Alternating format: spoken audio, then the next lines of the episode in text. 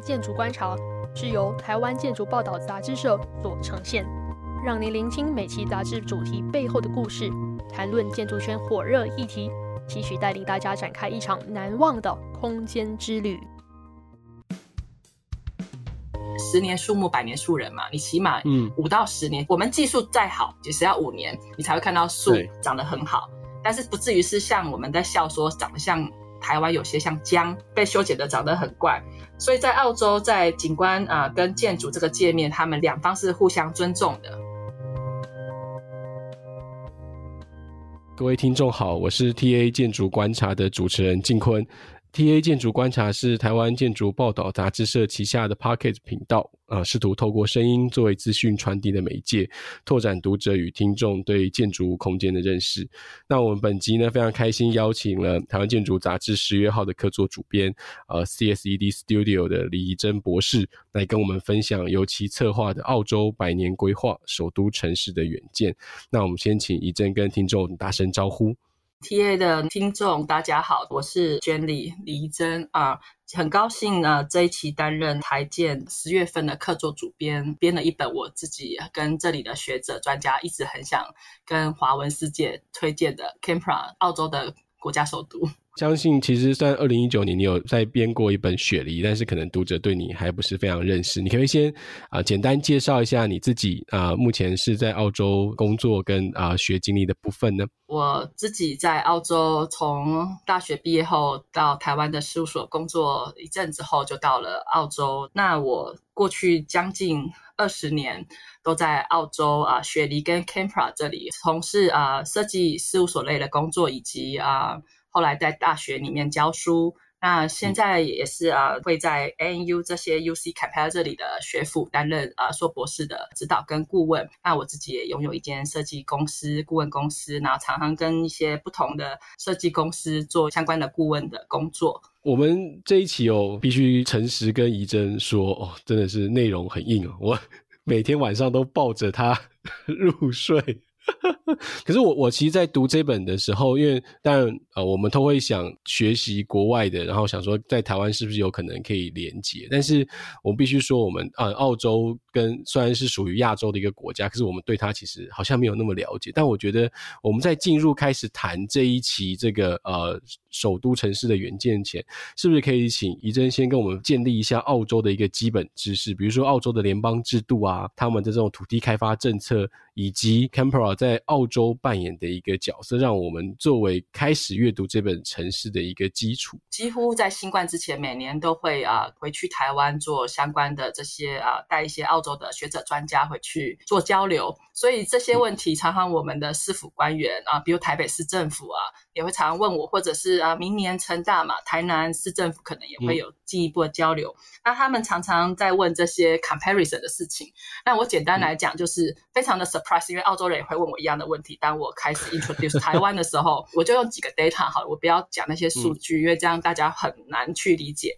澳洲它是啊南半球很大的一个 content，它的大有时候开玩笑就是说，澳洲已有拥有啊跟台湾差不多的人口两千多万。它也有六个都，然后分六个州。那土地的这个制度跟我们台湾一样，但是只有首都特区 ACT 州是 Canberra 这个地区是土地是国有，所以啊，我们有一个叫 leasing system，九十九年，所以九十九年你要 renew 一次，但是土地虽算是国有，所以它的土地规划很不同。所以雪梨跟 Melbourne 这些比较像啊，我们传统早期跟台湾一样嘛，就海港城市或者是靠由啊。可能铁路去发展这个城市的规划，然后但是啊、呃，所以有一点比较像有机型，所以在一九年的时候，我编了一个雪梨都市绿色都市缝纫术，探讨也是生态宜居城市啦，就是比较大的架构。嗯、那 Canberra 它很特别 unique，是因为它它的花园首都城市这个跟新加坡是一样的系统，是跟英国霍华德他们啊、呃、那一套系统是长的一样的，所以它每一期规划其实非常非常的严谨，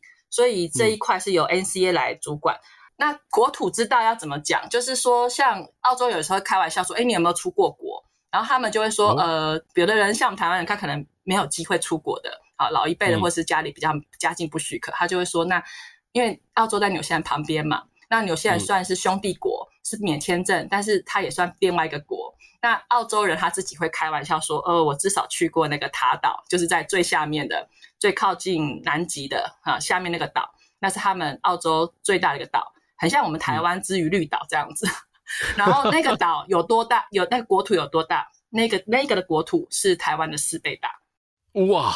他们的岛有我们的十倍，对，那你就能够理解澳洲的国土有多大。然后，嗯，但是它也面临了这个呃人口激增的问题，因为啊、呃，比如说像雪梨的数字，就是在新冠之前，每年是以三十万的人口移进去雪梨市，嗯，因为很多人希望移民到这个国家嘛，哦、所以有一百多个族群。嗯、所以跟台湾很大不同的是，台湾是主要有三大族群，原本如果不算原住民啊、嗯，有有汉人、客家人跟闽南人。是吗？然后，但是澳洲有一百多个呃不同种族的移民到这个地方，跟美国也有一点像，所以我就简单的话，就是这个人口密度，我数据上我不会记，嗯，但是我就是它的规划上就是很不同这样。好啊，这个我偷偷做了一个功课哦，跟大家分享哦。嗯、啊，我计算来的话，如果我们以首都来说到 Canberra，每公里大概是五百五十三人哦。那如果换算到台北是每公里九千零六十七人哦。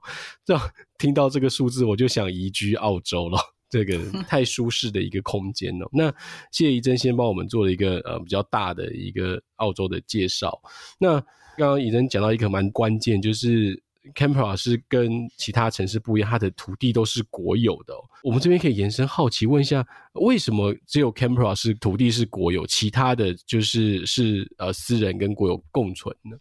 呃，为什么我们的知道的资讯这么少？因为在华文世界并没有啊、呃，包括中国嘛，因为用使用中文为呃媒介的主要语言的，包括中国、台湾，过去还有新加坡跟香港。其实都没有 Canberra 规划城市的华文的专刊，哦，所以这也是原因我对台建很感兴趣啊。过去是绿建了，嗯，因为我就是有系统的把澳洲的很好资讯跟规划，透过这一个比较优质的媒体啊，呃，可以跟国内传输这条系统。嗯，那要讲回来，就是说，因为 Canberra 本身是计划首都、计划城市跟，啊美国像华盛顿啊 DC，还有巴西巴西利亚，其实跟巴西利亚更像，因为啊。呃巴西的首都是巴西利亚，那它是有计划去疏散两个城市、嗯、主要城市。那当初 Canberra 也是一样，其实它是内陆城市，是介于雪梨跟 Melbourne 啊之间、嗯，就是像我们台湾南北大城。啊，高雄北高两城之间中间的一个计划城市，特意要去疏散、嗯，因为人口都往那边聚集嘛。可是它国土那么大，嗯、其实应该是要分散一点这样。而且因为它需要做它的国家意向的首都，然后都是公务人员过来上班嘛，嗯、所以就在这里做了一个计划城市。所以它的呃土地是属于国有来规划。我们在切入谈这个澳洲之前哦，我们是不是可以先请？怡珍分享一下，你认为宜居的城市它应该要具备哪些特点，或者是说，呃，它这个社区需要提供什么样的服务，才会是一个在当下面对未来比较合适的一个呃生活空间跟生活规划？宜居城市啊，这个定义啊，因为啊，Camper 好几次登上世界的就是十大宜居城市，那每一年的那个 index 都不太一样啊，就是它的指标。我们谈一个大的架构，就是水跟绿一定要处理好。就是像如果我们是景观建筑师背景嘛，嗯、那水跟绿如果没有处理好就不行。像我常常遇到一些台湾过来学习实习或交换的学学子，他们就会很讶异说，为什么这边水龙头转开那个水就可以喝？那是因为从水库集水输送到这个城市的我们的 tap 里面的水，基本上整条路它是不能够有污染物开发的，什么养猪啊、畜畜都是不行。那水跟绿，绿就是呃公园绿地，还有这些自然保护区。所以我在这本 Canberra 特刊里面，就是我们需要把水跟绿串回来嘛，因为城市是人为开发的，本来呃在我们人为进驻之前。水跟绿它本来就存在了，跟所有的动植物，只是说我们啊，在未来宜居城市，它就是怎么样生态共生嘛。那就是城市不只有我们人居住嘛，那生态指标里面包括什么青蛙啦、蜻蜓啦、蝴蝶这些，还有呃每一个地方都有不同的呃原生的这些，除了我们人以外，我们人有点像移民一进来这个地方。对，那早期像原住民，他们是会很尊重土地的纹理跟 culture，去建筑他们自己的啊巢穴。那所以生态宜居城市，我会特别扣一个生态。本来没有人进驻前，这个地方它就很生态，只是他们不会说那是生态，就很原始了。那嗯，那我们人要住，那怎么样去处理好？所以在这一本啊书里面，我们特别从蓝绿色基盘啊，Green Grid，伦敦这些呃先进的国家都有在做这些系统。那我知道大台北地区也都有这些计划了。那 Campra 更是这样子，所以尊重这些纹理，然后我们再去谈啊建筑的生成。嗯，啊，我们先把这个大的架构，然后这些怎么处理，而不是说，因为当私有化的时候有一个问题，就是如果前期的这作业没做好，大家爱怎么长就怎么长。那在这里，如果你盖的丑，你的邻居还会抗议你，你的表立面太丑了。对，像昨天新闻就有在讲说啊，Brisbane 那边那有点失控，叫政府要立一个法来处罚他们啊，讲超级丑的立面。那我其实点开看，觉得诶也还好，跟我们台湾很多长得有一点点像，就是。然后澳洲在这一块，就是我觉得宜居城市啊，因为现在有台湾有一些台海那个澳洲叫什么学海计划嘛，那些小朋友可以领的奖学金出来，嗯、然后他们觉得长到 Campra，他们觉得是一个很不可思议的城市，因为他们所有的树啊，然后尤其是春天的时候。那种建筑生成很像我们三 D 炫图那这么美，然后那个花瓣就这样子飞飞飞，像我现在窗外也是这样，所以每一家住宅都有前庭后院，这个不是豪宅啦，都是很基础的，就是台币可能一两千万就可以 affordable 的住宅。当然当地人都已经开始喊贵，所以开始慢慢比较集中，就有呃集合住宅的出现。那但是我们如果说。城市里面的蓝绿色基盘没有处理好，那街上就有所谓的行道树。那早期 Campra 就是规定的是双排，不是单排而已，哦、是双排。所以当我回台湾的时候，常常会很纳闷。我喜欢台湾的夜市文化，澳洲的所有的专家学者也很爱夜市。嗯、比如说我们之前比较常去中原大学旁边就有夜市嘛。嗯、但是我会很纳闷，说为什么街上都没有树，只有柏油？对。对，没有树，因为我已经太习惯我们这里的树要连排嘛，因为所谓连排就会有生态廊道，嗯、然后有这些啊，看看到这些鸟啊什么，所以我们 Campra 常常我跟同学说，他们常常啊第一个会问大学生最喜欢去动物园，我就说，嗯、可是我们 Campra 我们不太需要去动物园，我们街上就看得到袋鼠，然后看得到很多，嗯、像最近是真有会跑出来，还有鸟啊，各式各样的鹦鹉啊鸟啊，它不是关在笼子的，它是在你家的街上。所以这就是花园城市它的魅力。嗯、那宜居城市还有就是新冠的时候又特别的明显。我先谈到这边，因为这个可以谈到很多跟卫星城镇、卫星 suburb 啊每一个社区啊、呃、有关系。因为当啊锁国封城发生的时候，到底怎么宜居在你的社区里面这个议题，对澳洲来说，因为我觉得面对这个。应该全球都是，就是检视他们既有的这个城市规划的强度跟这个韧性一个很好的考题哦。我就在想说，因为刚刚怡臻有提到这个巴西的首都巴西利亚，那对建筑人来说，那是一个形体规划非常漂亮的城市，但是我们也知道，好像它的城市人口一直不是。很多，然后发展不是很好，但是好像相对来说，呃，Campera 突然也是一个计划城市，可是它整个人跟空间、建筑跟环境的关系其实是非常棒的，就是跟那个巴西利亚完全不一样。那您可不可以跟我们介绍一下这个一九一二年沃尔特夫妇提赢得净土的？这个主因哦，而且你觉得说这个呃，用田园城市为概念所设计的城市，它提供了一个什么样的想象给澳洲市民，然后赢得了这个净土？好，这个问题很好，我想要好好来谈一下有关于巴西利亚。我觉得澳洲在，因为其实大部分是虽然我们说一百多个移民族群过来，可是，在专业界大部分是以所谓的欧洲移民过来。那你知道欧洲的那个建筑的？环境教育都是比较成熟的嘛，有 Bauhaus 啊，还有很多建筑名家都在那里。嗯、那所以这些，我觉得所谓的 skill migrant 带来了很多文化上更深一层的内涵、美学的素养，种种都移到这里来。所以呢，我们可以看到，因为在呃二零一九做的雪梨的都市缝纫书那一本，其实也跟 Campra 这个架构差不多，只是说呃雪梨是个海港城市，它是丑的。它是像我们可能基隆啊这些海港城，你可以想象到，就是所谓的啊、呃、很多货柜啊，像高雄港这些货柜，然后码头，然后空气就是黑黑的，因为工业城市的污染嘛。其实雪梨它本来是那样子的，因为我那里面还有附了很多早期的照片。那它的 change 是因为申办两千年的雪梨奥运。那巴西为什么要谈谈这件事情？因为巴西也是申办奥运嘛。可是申办奥运，你就看到后面有很多的文字馆的问题。嗯，然后是不是有很多浪费这个？因为都是一大笔钱的建设经费出去，嗯、所以这个反而澳洲的雪梨啊、呃，我们也有两千年申办雪梨奥运，那所有的会馆完全没有闲置外，还有分期开发，嗯、然后更好了，甚至他借由这件事情。去争取各方资源，包括市长的，嗯、然后还有当初请啊，我们可能国内啊有如果学规规划会比较了解 Peter Walker 这号人物啊，美国的所谓的大师过来加持，然后把奥运雪梨奥运公园那里本来叫 Homebush Bay 嘛，那边是垃圾掩埋场，嗯、就很脏很臭地方，也是有港湾，然后很多污染，嗯、然后他借由这些申办，就会有一大笔经费，然后去把它整治好。嗯所以现在那边变成非常宜居，你完全看不出来这个什么垃圾掩埋的这些问题，然后里面还有很多很漂亮的标的物、地标物。嗯，所以它申办后，它是分期的，很好的这些公共呃，有有的是公共住宅，有的是私人住宅开发，但是它是很有规划前瞻的。所以我我刚刚听到您在提说呃巴西巴西利亚这个事情啊，我对他那边不熟，但是我我晓得说，因为澳洲的人他做事情，他的规划界就是。每十年，而且他们其实是在前期的探讨，他会花很多时间，然后他们很讲究 teamwork。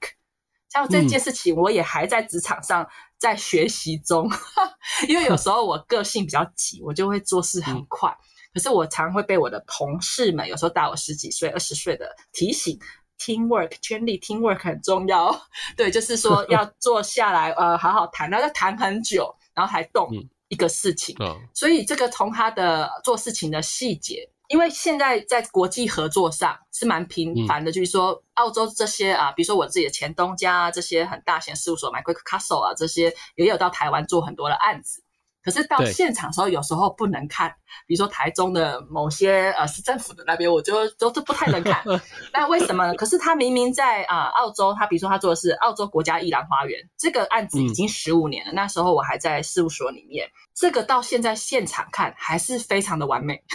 嗯，第一个工程的技术，因为我们都知道学建筑设计或者是景观设计都知道，一个案子十 percent 在设计，九十 percent 在现场公共工程的品质。所以我为什么也特别喜欢介绍跟台湾的读者或者是来这边参访的人啊，我特别喜欢带他们去看所谓这些呃公共建案，因为都非常的漂亮，不是图纸漂亮，是现场，然后很美，然后尤其是我们景观如果要种树，你十年树木百年树人嘛，你起码嗯。五到十年，嗯、我们技术再好，也是要五年你才会看到树长得很好，但是不至于是像我们在笑说长得像台湾有些像姜。Ginger tree、嗯、就是姜被修剪的长得很怪，所以在澳洲在景观啊、跟建筑这个界面，他们两方是互相尊重的，因为场域也比较大了，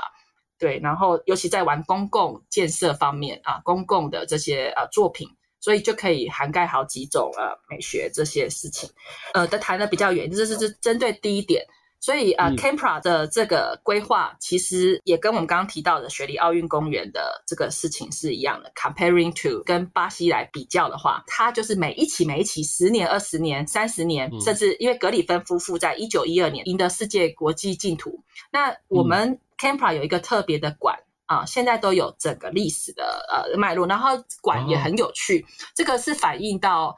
澳洲啊、呃，它其实很重视软体胜于硬体。那比如说，我们一个博物馆，我们这里面还有 feature 另外一个叫做国家美术馆嘛，国家美对啊，国家因为好几个国家馆啊，National Museum of Australia 这一间馆。馆藏的人员都是澳洲的国立大学的硕士美术科班毕业的，然后 他们负责解说，他们要轮流站点，然后他们就跟我说：“嗯、哦，我们好累哦，你知道我们每一次都要背几百件的物品，跟所有的呃从建筑到景观的规划，然后又一直在啊、呃、modify。他注重软体是怎么样？他不是只有硬体设备。”光软体每一季它全都换，几乎是全馆都换。对，所以所以在那边哈个工作人员就跟我偷偷私下 complain 说：“哦，好累，我都要记好多好多的东西这样子。嗯”那他们的人员是十几位这样子啊，轮流嘛，他们有好几个馆，所以光这样子你就知道澳洲它多么啊注重内涵。所以你去逛它的博物馆的时候是非常 enjoy 的。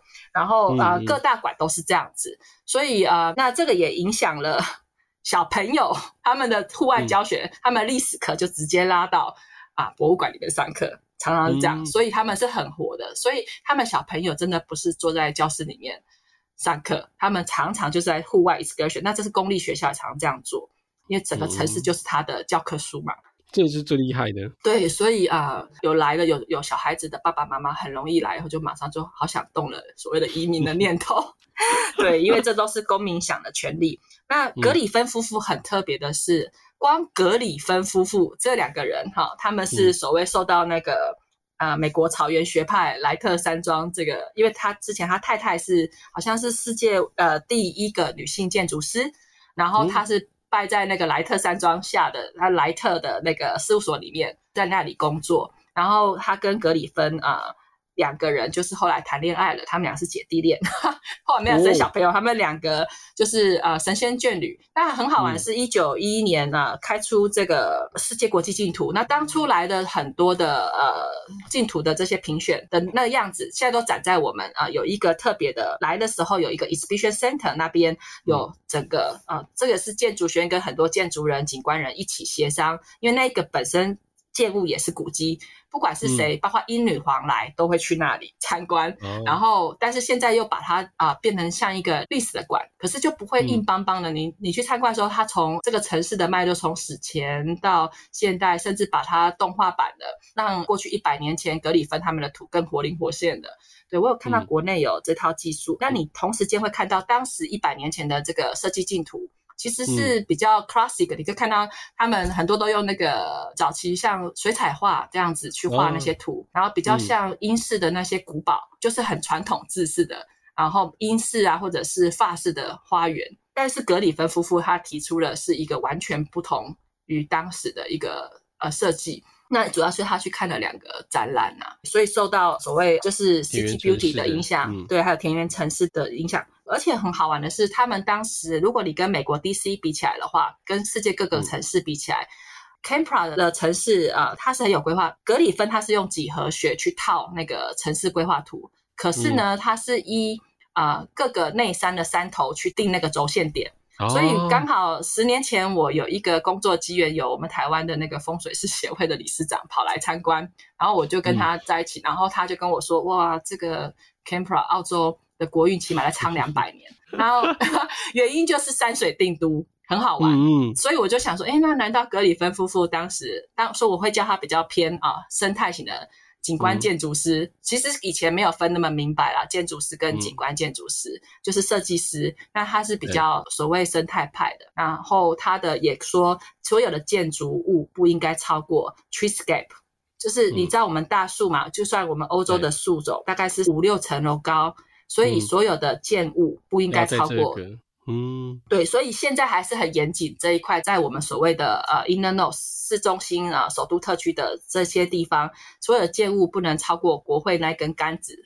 然后顶多八楼，然后再慢慢的往下降。所以这个城市，嗯、我们另外一位啊、呃、重要的学者在 ANU 里面是终身荣誉教授 Ken Taylor 老师啊，对他是 UNESCO 的重要的委员。那中国北京在前两年请他。一年里面四次进出北京的那个轴线，就是要定一些文化世界文化遗产。那 Ken 老师，因为我们常常有时候会一起 supervise 博士论文嘛，那他就跟我在偷偷侃盘说、嗯、啊，本来坎培拉光两个内山加上啊早期的一九二零三零年的这些 suburb、嗯、啊，就是所谓的是已经我们整个 UNESCO 都说可以列世界文化遗产，就是因为很特别。可是呢，对可是呢，因为市长。这也是很实际的问题，就是开发的问题。如果一旦这样定都的时候，什么都不能动了。没错，这个也是澳洲跟很多人会问我说，澳洲学建筑跟欧洲学建筑有什么不一样？我觉得建筑因为有很多它是古迹，是连碰都不可以碰。那澳洲就是有点 between 中间，对，对，所以、啊、相对来说弹性会大一点。对对，大一点。但是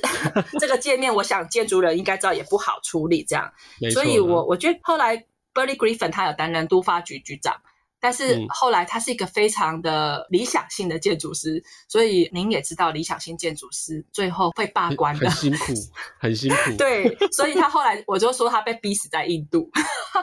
我觉得澳洲这一个有点好笑，因为另外一个是雪梨歌剧院的 John Woods 嘛，对，你们建筑人可能比较熟，嗯、他也是从来没有进来雪梨，因为他被澄清，就是他的设计有被改，反正他也不进来。然后我就说，澳洲人也很好玩，这是我在私下 joking 说，他们最会把人气走以后，然后再来把他们纪念。所以格里芬走了以后，大概五十年后，整个城市、整个国家觉得他好重要，他所有留下的手稿，这些都非常非常的重要，还特别成立局。然后我们中间这个大湖泊其实是人工湖。整个都以格里芬的名字来做格里芬湖，嗯、然后格里芬小写格里芬区，每一个地方只要说我们现在在这里做规划设计，都一定说是 follow 格里芬的精神，格里芬的规划，那我来做所有设计。所以啊、呃，格里芬如果要好好谈，有好几本超过光英文的专书有。啊，四五百页的好几本专书，所以我我没有办法在今天谈完。但是他的确是为这个城市留下了一个百年的一个很好的一个 layout。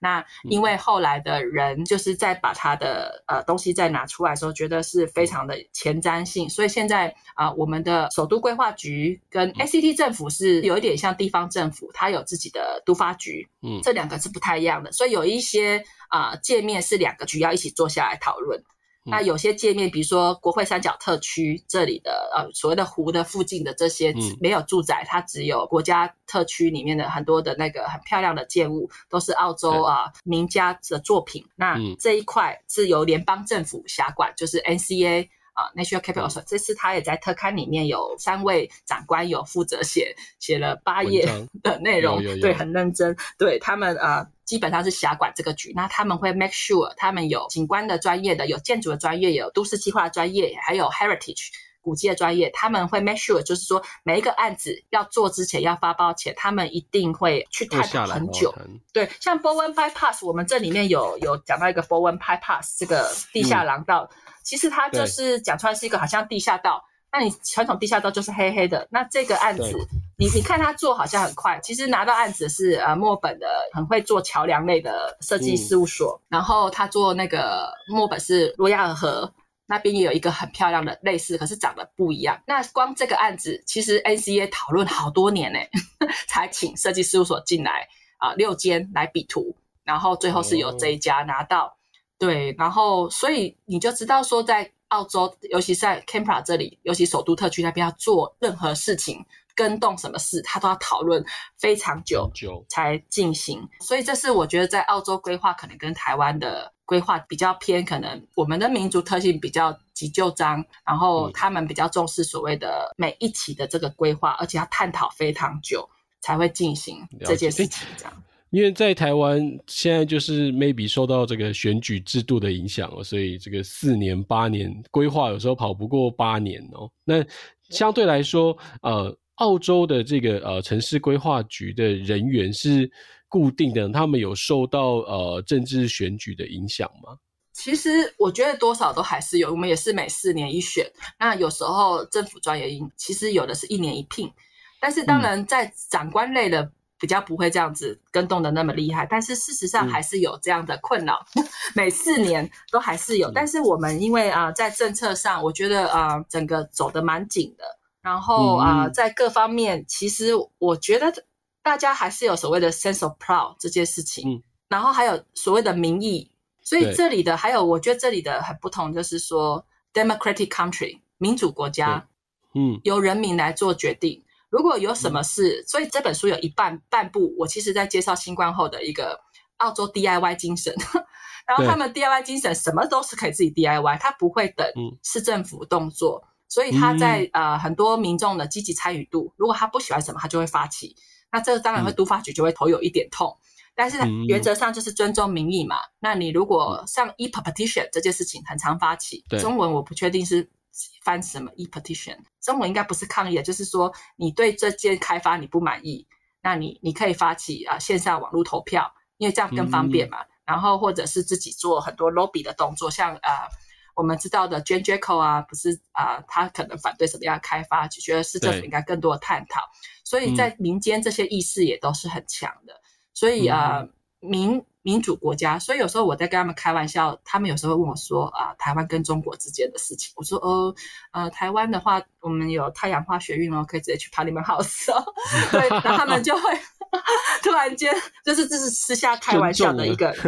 对，我们是民主国家，那他们也是，所以他们讲究 transparency 这件事情，嗯、就是政治不可以黑箱作业。所以啊、呃，在国会的议堂上，好像他的新国会呃的设置啊、呃，这个很漂亮。你如果在这个是一个绿建筑，整个草坡里是可以、嗯、人民可以整个踏上去的啊，对，然后可以随时去参观他的两议院开会，然后开会的时候也是有广播啊，还有呃有 radio 也有。呃，TV 都会现场及时报道嘛，嗯、你随时都可以进去，因为就是人民公仆。对，嗯、然后这确实很重要。我觉得这个事情跟德国的很早期做好的那个新国会议院一样嘛，是上面一个玻璃穹拱嘛，你、嗯、上去参观。对，所以其实是这样，只是我觉得不太一样的是，因为我参观过以前早期跟那个张基教授去看过嘛，很早了。嗯、然后啊、呃，那时候我记得德国柏林那个地方是很少，就是比较硬，比较多建筑。可是澳洲的国会特区的这个国会是附近都是绿的，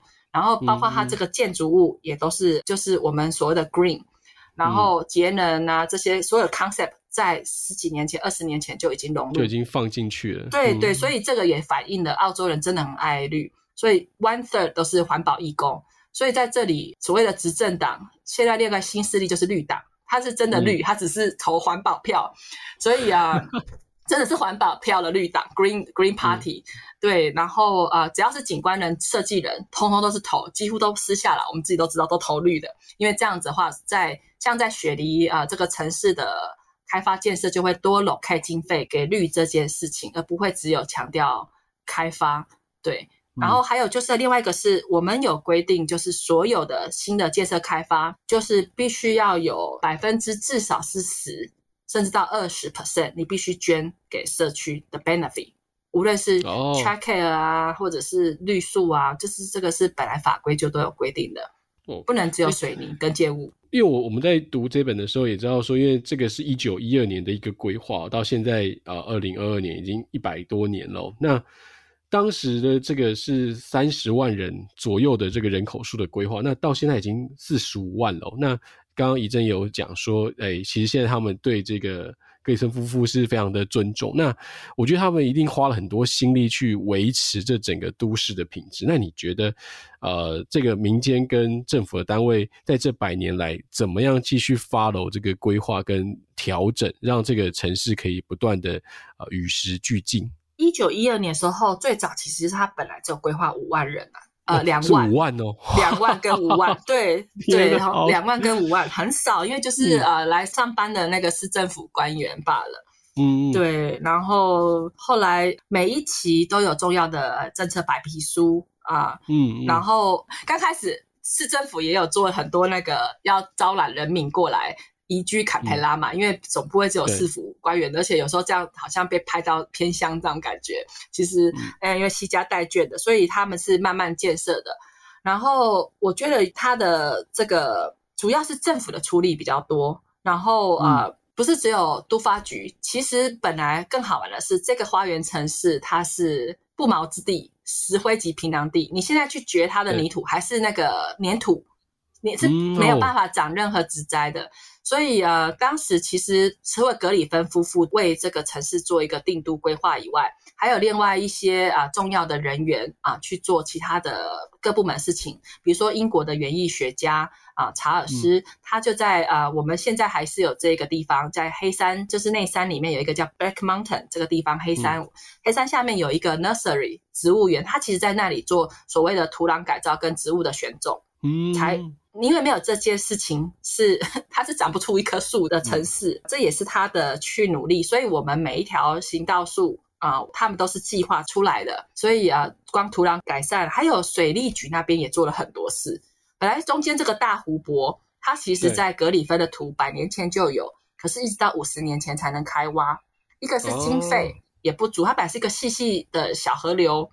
对，就趁干旱的时候还有经费种种，所以其实是呃画好一九一二年啊、呃、国际竞图后，在五十年后才开挖。然后当然都发局一直都在，还有联邦的这个都在。那后来 ACT 本来没有成立自治政府，是大约一九八零年的时候，嗯、因为人口真的忽然间变很多，才成立呃自治政府。然后有下面有它的呃。都发规划局。那为了有计划的疏散，因为我们啊、是计划城市嘛，每一个 suburb 有所谓的土地承载力、人口承载力这件事，所以每一个区大概就是以一千多户啊五千人为一个单位啊做所谓的卫星城镇，这也是 follow 啊。霍华德在英国的这一套的想法到这里，其实新加坡也是，因为我有稍微做跟新加坡的这方面的比较。新加坡是每一区大约是两万人嘛，然后它是比较 denser，所以它是往上涨嘛，因为它土地真的太小了。对，所以但是他们的分区管制其实管制的很严。Canberra 基本上也是这样子，所以我们啊每一区基本上就是以五千人啊来做成他自己的自治单位。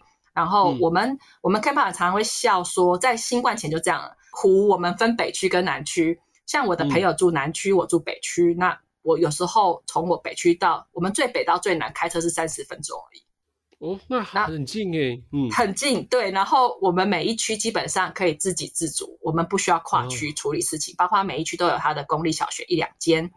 嗯，对，除了大学以外啦，没有办法每一区都有一个大学。然后啊。呃就是每一区都有他自己的 shopping 的地方、购物的地方，所以啊、呃，基本上是鼓励你步行跟脚踏车，你不用用车子就可以使用，就会减少很多那些像我们也没有什么塞车这个问题。雪梨的话就比较麻烦一点啊，这个塞车问题。然后，所以 Canberra 你可以这样就知道说它的呃分区规划是控制的很严谨。嗯，然后所以呃七零年八零年有所谓的 Y Plan，因为总是人口开始增加的很快嘛，所谓的 Y Plan 就是往外面开始啊、呃、郊区长，然后呃怎么样一区一区的，现在还有更多，所以呃就不会说全部的人口都集中在市中心，然后很拥挤。嗯、了解。那新冠你可以想象这新冠的好处，就是当我们封城的时候。呃，Canberra 基本上没有封到什么城，有啦，我们有一丝一丝封、嗯、封了两个月，然后现在到现在为止，还是非常多的公务人员跟学者老师都是选择居家办公，连我们都爱上居家办公，哦、因为因为你可以处理很多事情，然后你在你的。因为我们就是一个大架构下的宜居城市跟宜居的住宅、宜居的 suburb，嗯，那基本上我们可以 allow 啊，呃，你在封城的期间，你在你的区啊，这里不能跨区哦，那你就是可以散步啊、嗯、步行啊一个小时，然后你、哦、你其实可以，那本来我说我来我的朋友来 joke 我，就是说在新冠之前啊，我有时候偶尔从我的北区跨到南区去找他们。啊，他就会开玩笑说：“哇，你今天好远来哦，其实才开车才二十分钟，二十五分钟。”对他们，因为你就会知道，我们每一区的人其实很少去跨区这件事情。因为人是非常完整、非常足够的。台北像呃，像我自己就是跨区上班的，就以前是从林口到内湖上班，我每天交通时间来回就两个小时，真的是非常非常浪费。这我觉得这是一个很好的城市规划的点哦。这也是另外一个他们在提说，嗯、因为我自己另外一个研究兴趣是所谓的疗愈城市，然后常常去研究所谓的幸福指数这件事情。嗯、然后有另外一个 index，就是说光 traffic 塞在呃车上时间，其实会让人 feel 忧郁啊，很有道理。对，所以我们其实大家很多坎培拉人都偷偷的说，嗯、我们真希望。别的人不要移过来，我们就 enjoy 我们自己目前这样。然后新冠的时候，大家都很 enjoy，对，嗯、就是居家办公变成一个主流，就对主流。嗯、我到现在还是、嗯、因为其实新冠还是在嘛，所以会大家会减少跟人直接太多互动的时间，就是你就每一个人都在那一区，不要乱跑。然后你如果拥有很多很好品质，然后你工作其实效率是高，因为现在 internet 的发明又更方便了嘛。嗯那我觉得澳洲可能会跟其他各国像台湾不一样，就是啊、呃，等到疫情过去之后，又要开始回到实体工作，反而觉得忧郁症来了，会不会有这个？所以现在还有另外一套学，就是说，因为我自己呃对于疗愈城市这个议题很感兴趣，所以啊、呃，在这一本专刊里面也介绍了蛮多呃这边的实证，因为现代的、嗯、像因为 Canberra 是。这还有一个它的特色是全澳洲就是所谓的三高的人聚集的地方，呃，平均收入最高，知识水平最高，啊、另外一个高我有点忘记了，因为就是八七成都是公务人员，两成是学术人员，因为有几间啊、呃、重点大学在这里嘛。那我觉得，嗯、呃，就是 Canberra 它有很多的 unique thing，所以另外一方面，你说那个机制就是大家公德心也特别的高啊、哦，基本素质非常好。对对，所以我们的呃保护区基本上就在家的旁边，所以大家都会投入，嗯、就是 weekend 的时候或者是 holiday 的时候，基本上都会去走山嘛。就像我们台湾可能台北象山还是这些山啊，就是感觉在旁边，然后山坡地是不可以盖建物的。我们如果再拉回来谈的话，就是因为刚刚已经有跟我们分享，这个在每十年就会有有一个呃白皮书的这个规划。那我们也知道啊、包括永续啊、循环经济啊、自给自足啊、可负担住宅都是全球重要的议题哦。那面对这个气候变迁哦，我觉得我们今天在这本杂志上面就可以看得到，你其实有挑选好几个呃住宅的作品哦，就是不同时期的代表性。那您可不可以呃借由这些作品来跟我们分享一下，说这每十年的这种这些社区的规划，他们各自的特色跟他们意图要回应哪一些事情呢？因为我一开始我想介绍社区类的吧，因为首都特区比较特别，就是它跟其他呃我们澳洲的六都不一样，就是它有一个首都特区。那这是由 NCA 下去辖管的，嗯、就是有时候我们开玩笑说是全澳洲人民纳税，然后给我们 Kempra 市民使用，因为就是重点区就在那个中央湖泊的地方。那那个湖真的很美，嗯、我听说比台湾的日月潭还更漂亮。我自己 personally 还没有去过日月潭，对，然后。对，因为它们不会有 hotel 直接有水管直接插到你的湖里面，是清澈的，所以可以做很多的休憩。那但是我这里还有呃这一本有一半是因为我们总是人要居住嘛，所以我另外一半是针对住宅区的规划，嗯、还有就是新冠的时候啊、呃，之前跟绿建做了一个一刻钟城市，所谓的十五分钟城市是由法国先发起的。嗯、那我就觉得呃那时候其实就想要。做这个 Campra 专刊，因为那时候在澳洲还在疫情爆发前，它其实还没，就是说在南半球都还没有受影响，因为它迅速的 cross 他的 border 嘛，它完全不让人家进来，对，对，所以关蛮久的。嗯、我们经济上也容许我们撑蛮久的，所以所有各大学府也都没有国际学生进来，一直到今年，总是人是得住在社区里面的。那所以在这两三年里面呢。这个社区共好的生活圈，我们因为是 impact 在里面，我们特别在有感觉啦。我相信每个人都很有感觉，也也这样子促使我去处理这一个界面。然后我们有很多的学者啊、老师啊，也都在探讨这件事情，嗯、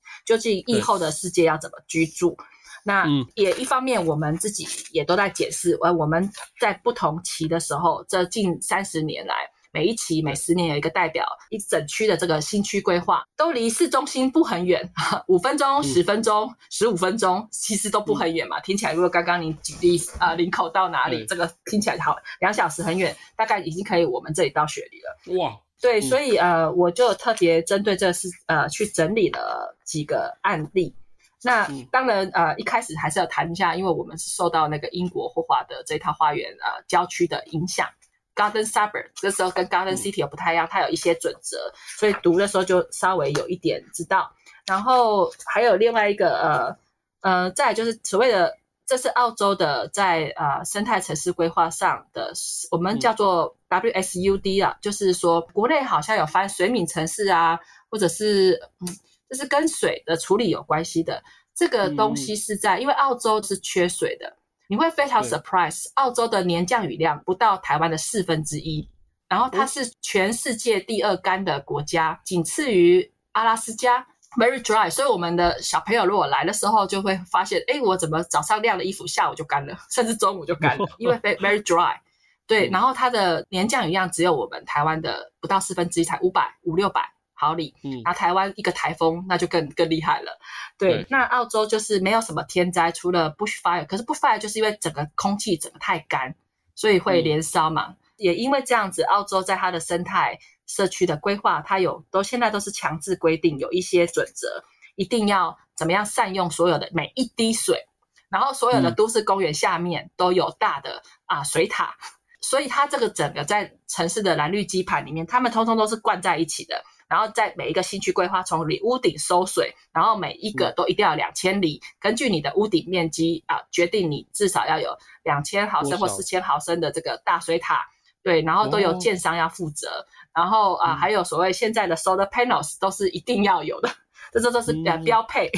对，然后 grey water 收集下来哦，就是要灌溉花园啊什么的，所以公园下面的所有浇灌系统。就是有等于是一个自给自足的概念，所以每一滴水都非常的重要。嗯，对，所以呃，我觉得这一方面也是台湾可以学习的，因为台湾常常听到要没有水跟限水嘛，可是明明台湾的降雨量是澳洲比起来是这么丰沛的地方，所以我们并没有去好好的 manage 这些技术。我觉得这一点是可以去想。嗯、还有另外一个就是叫做 solar passive，呃，solar 的 access，这个是法规在二十年就规定的，因为啊、呃，澳洲比较偏寒带嘛，像 Canberra 这里。就跟欧洲一样，所以它的日照权，每一个 living room 的日日照权至少是要六小时。嗯，所以呃，你不可以说你旁边忽然盖了一个高楼挡住你家的光线，这是不行的。对，这件事情也是被严格控管的。所以是两千年，然后两二零一零年呢，这个这个案子 Campbell Five，它是在大湖的。就真的是在市中心旁边，这些开发案都是讨论通盘讨论很久。讲起来的话，我我觉得每一篇都是超过上万字。那我我可以问一下，就是这些规划都这么久，那他们政府开始决定要做，是因为预测到人口快要增长，然后他才开始执行这个，就就是已经备好了，然后需求来了就直接执行，还是他会预先盖呢？这个有没有一个联动的关系啊？它不能预先改，像现在我们有预计啊，人口要在二十年后二三年要涨到七十五万，嗯，所以现在都跟 urban infill 这件事情在啊我们的内北区就发生的很激烈，所以才会有另外一题的探讨。嗯、因为我们这边有举例到那个 Jindaderry 二零二零年的，嗯、这是比较郊区，离市中心开车大概要二十五分钟。对不起，我们这边二十五分钟算很远。远对，嗯、但是这个算是呃民间的私人财团的开发，跟市政府一起的合作。嗯，但是这个这个案子，它其实它的得奖项目超级多的，还列不下去，我们还是节选而已。那这个部分，它就 try 很多非常多的 Green Star 节能，然后所有的屋子它的节能度都在七以上，然后它那里有好好几个示范屋，然后它它鼓励不同的小建商来做示范。那这个地方也是很值得一个参观的地方，然后保护区的地方它有特别的画起来，然后在这个集团它也有捐很多钱给呃原住民的艺术家，很多弱势团体，然后提供很多的就业机会，然后它这边的区也不是一次开发到好，它也是一区一区分区的去发展。那 Campra 你刚刚在聊到说，我们是绝对不可以想到哪里盖到哪里的，它基本上十年、二十年前它就开始预测，甚至三十年前，嗯、那每五年有一个比较细致的检讨。这个为什么会有一个案子是 Section Seventy Six 这个案子？它其实在内北区。那这块地在做探讨，就是是否要 try 几种呃示范屋子。那前上周才在呃我们的内北区 Dixon，就是比较中间那个地方成立了所谓的可负担探讨的中心，它就是有一个 physical 的呃 office。现在在在召集全城内啊，那但城内本来就是对于所谓的 passive house，然后说或者什么碳中和的这些，都有各个呃建筑师，就是这方面的学派的专家在开始在探讨这些事情，然后怎么做示范。那这个 Section 76这个案子就又更好玩一点点，因为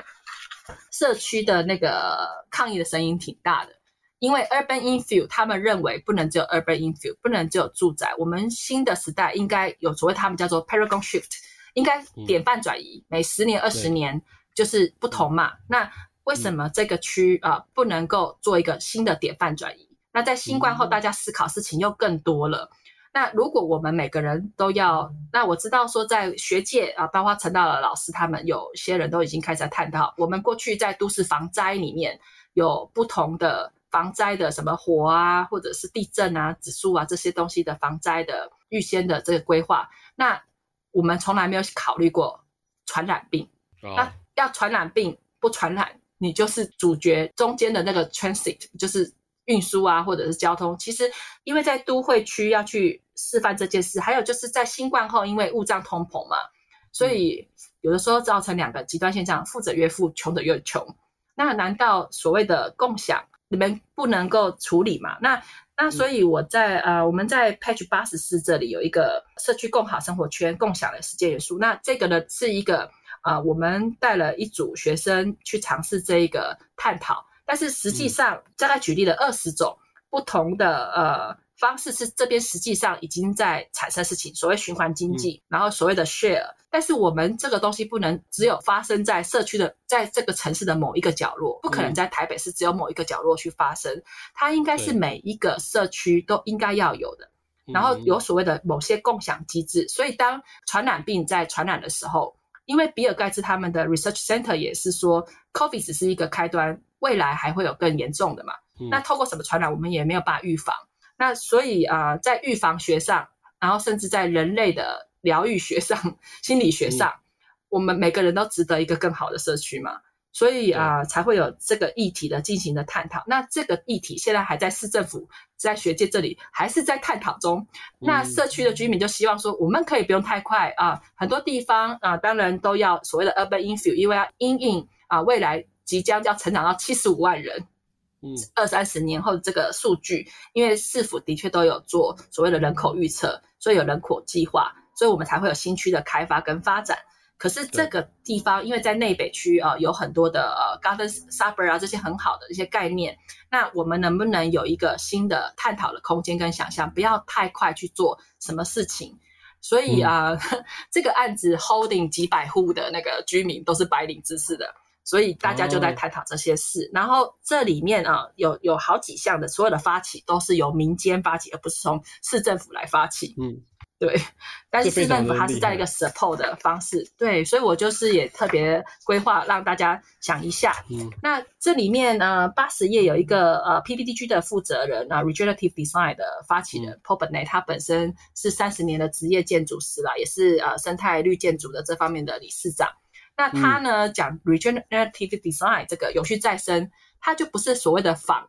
一个绿皮的建筑或绿建筑，对，他是真的把它所谓的。他其实一直在想，这是他的博士论文，怎么样啊、盖社区？然后最近他们啊事务所在忙尼泊尔那边的邀请案啊、呃，那尼泊尔是比较落后的，可是 Canberra 澳洲是比较啊、呃、先进啊、呃、前端的。那在都会区，我们总不可能所有人都离群所居住到乡下去嘛？那在都会区啊、呃、这一题的探讨就是，那我们到底要怎么样建建设，能够让这个、嗯、这个做做一个示范？所以我，我我觉得这个案子，因为我们也坐在当中，我觉得还蛮好玩。我也很，我们没有标准答案，其实只是说 要 hold 很多 conversation，就是 between government 跟不同的 sector 之间，然后啊，民间也非常关心。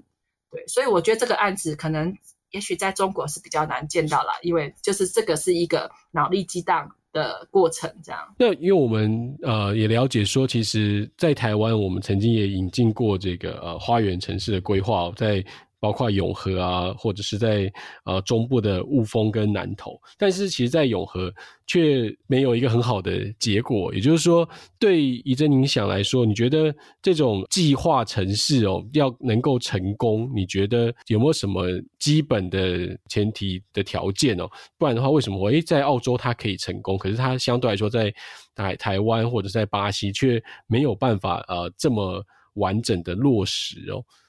我有在想，可能跟呃跟人民的素养，还有市府 的素养，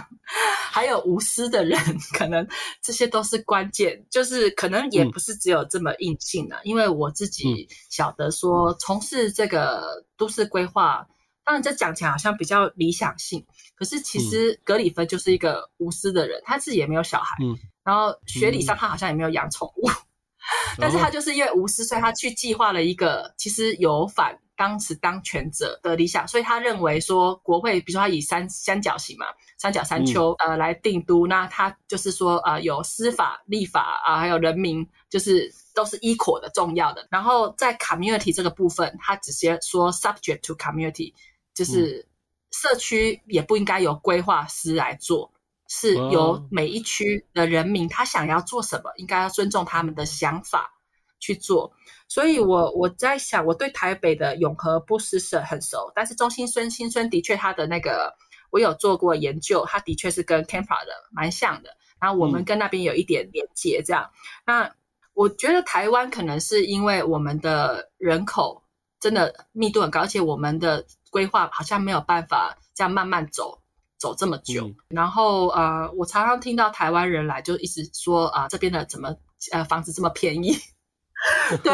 我我自己是没概念，因为我们通常在这里如果要负担一个一百万澳币的房子，都算很好的房子嘛，因为平均中等物价、嗯、差不多，因为新冠也涨得蛮快，大概在一百万澳币。那现在一比二十嘛，那也就两千万而已嘛，就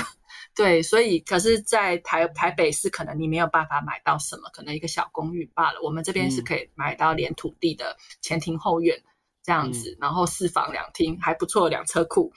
对，所以我我有在想说，呃，其实我们除了有前瞻者、先行者啊、呃，每一个地方都做了一个很好的一个前置规划，然后他们各部门里面需要很多的沟通跟探讨。嗯、所以呃，最明显的可能啊。呃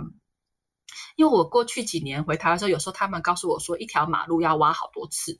但是在这个现象在澳洲是不常见的，很少看到在挖马路。要做一件事情，其实各部门里面要坐下来协调，这件事情好像很很困难，因为要有很鸡婆的人愿意去做这些就是 extra hour 的事情。嗯、所以我在想，嗯，因为我之前遇到我们台北、台湾的一些市府官员会问我说，那。那个他们有时候问我说：“李老师，那你觉得台澳洲可以这样做？那你觉得我们台湾有没有可能？”我觉得 什么事其实没有不可能，只是说嗯，要从哪里先开始罢了。格里芬的那个图，在当时我我我也会啊鼓励大家有空到 Canberra 来看看这样子。对啊，因为在国家展览馆里面就有当时的所有的图面，真的跟格里芬画图很不一样。对，但是因为格里芬他的有，他其实远见不是凭空想出来的啦，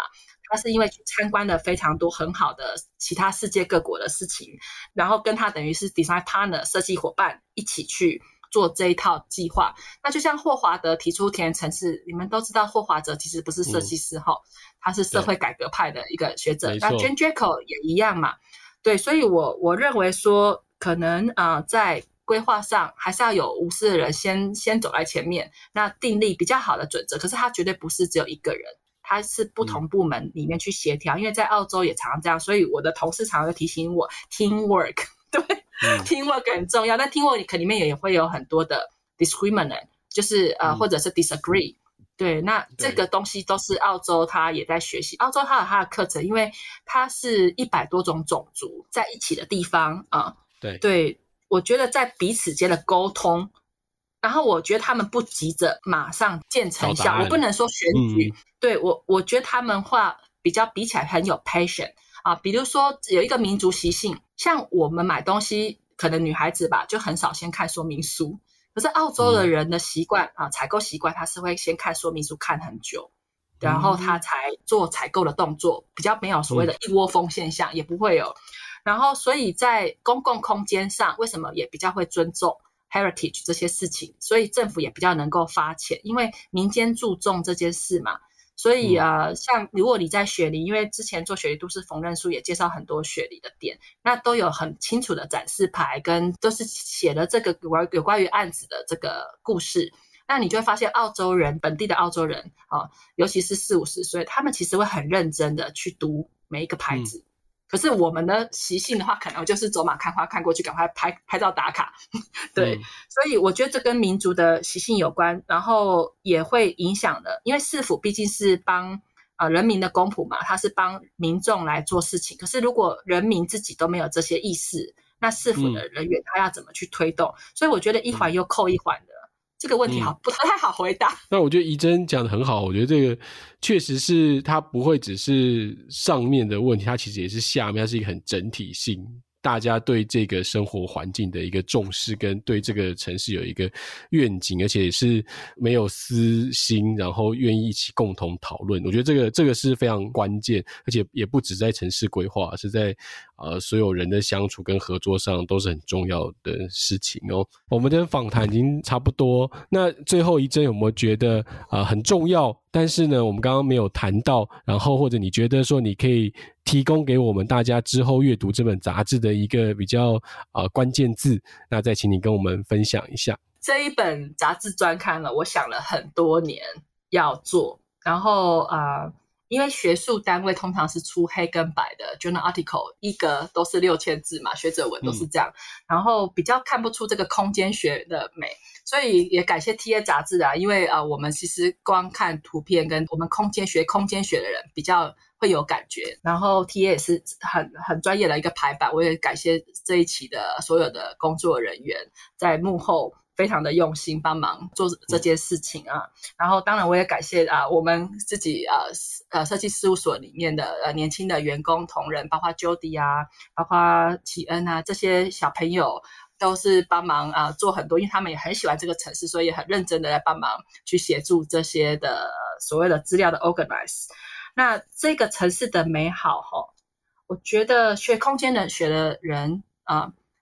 呃，什么读万卷书不如行万里路。嗯、我觉得可能呃，拿着这一本，包括 TA 二零一九的雪梨都市缝纫术，我相信呢，嗯、只是投资个两百块台币，你就可以获得。获得超过，因为好里面所有的很多的资料跟授权跟照片，尤其是雪梨都市缝纫术，都是价值好几十万的，嗯、超过那个数字数字的钱。包括你自己去去行走，你拿着这一本都应该蛮好用的。就是对于一个 overall 到一个每个单点要看，当然很多呃重点的，我相信这一本还是没有办法 feature 啊、呃，这个百年来啊、呃，对于这个城市在每一个领域的。啊、呃，专业工作人员从规划局到建筑师、景观建筑师，其实包括施工人员，在每一个故事都有很多的 insight。那刚好我跟我，因为有时候我自己觉得我做设计没有做那么漂亮，然后但是我我很喜欢我们好朋友们做的设计都做得好漂亮，包括啊。呃这里面有一个国家溯源的 TCL，它是墨尔本，我我就叫它澳洲的南霸天，对，然后 TCL 的事务所做得非常漂亮。那 SPAD 在雪梨也做得很多很漂亮。那 McGregor Castle 也是啊。那这些的呃，因为我跟他大大家都是好朋友，所以啊啊、呃、很多案子啊、呃、之前也是有请，刚好我们台湾过来交流的时候都有请他们啊出来啊讲解很多的呃。Inside，所以我自己也因为好几次嘛，所以我自己也呃蛮了解这些案子的，所以我我觉得解禁后啦，就是台澳之间呃的交流啊、可以再多一点，然后大家可以拿着这本啊、专刊，可以自己走，或者是未来台湾建筑出版社这里有 organize 什么比较深层的呃参访，我都很愿意啊、就是协助啊大家这样子，大概以上就是这样子喽。谢谢好，感谢怡珍。这个最后突然间瞬间变身为这个推销员哦，这个果然是厉害的这个博士哦。那非常感谢今天怡珍带来这个很精彩的一集哦。我也就好想去澳洲啊，因为我以前想去澳洲看 F1 哦，这个。但澳洲币确实是台湾很多人都会去那边打工度假的城市。那我们也期待疫情后，呃，国境解封之后，呃，有更多的交流。那今天非常感谢怡真接受呃 TA 建筑观察的采访，谢谢大家，期待呃下一次在线上跟大家见面。那谢谢怡真，我们拜拜，拜拜。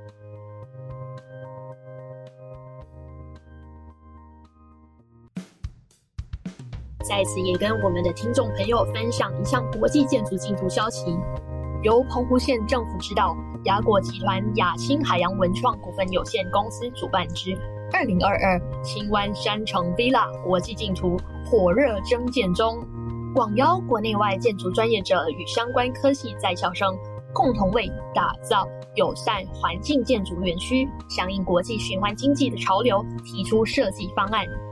有兴趣参加的朋友，可到 www.ta-mag.net 或点击本集节目资讯栏的进图官网链接查询详情。澎湖岛屿循环经济，迈向永续循环之道。非常欢迎您在二零二二年十月二十日前投件参赛。